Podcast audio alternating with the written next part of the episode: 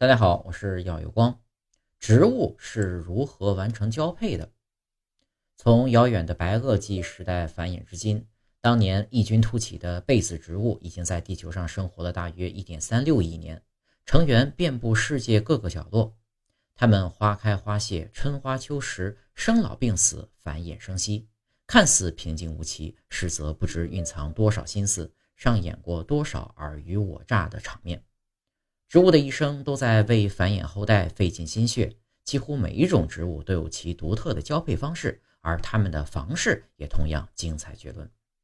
据国外媒体报道，最近科学家研究发现，植物完成性行为需要大量的动力。在雌雄一体的植物花粉中，精子无法独自移动，必须通过侵入型花粉管携带至另一株植物的卵子中。花粉管通过一个迷宫般的组织抵达卵子。目前，科学家比以往研究更详细地捕捉到了这个微妙的花粉受精过程。科学家的研究表明，雄株植物通过水压驱使花粉管进入雌株植物，其水压相当于汽车轮胎内的气压。加拿大蒙特利尔市麦吉尔大学研究人员使用微芯片附加在微观微观通道上，从而呢完成了这项最新的研究。科学家识别发现花粉管穿过微观通道时的作用力和运动状态，从而能够更详细的观测这一过程。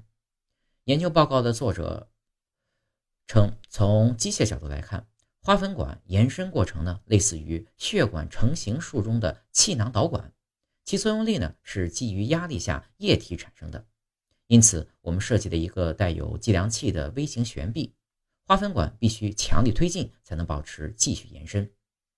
花粉管必须穿过大量物质才能抵达卵子，而卵子呢深嵌在植物的组织之中。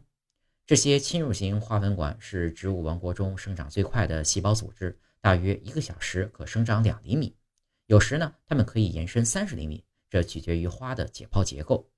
但是，尽管科学家对花粉管了解很多，但是花粉管的交配路径一直困扰着科学家。目前呢？加拿大科学家使用新型微芯片，发现花粉管遇到障碍物时会改变自己的路径。花粉管能够改变它们的生长模式，表明这些细胞从某种程度上能够感知和响应环境目标。同时呢，他们还发现花粉管的水压是巨大的，这与汽车轮胎内的气压相当。研究报告合著作者盖特曼博士称。多亏实验室的芯片技术，我们呢才能够真正测量到花粉管中发生的变化。能够看到这一过程是非常令人兴奋的。它给我们留下了许多有趣的问题，尤其是关于植物交配。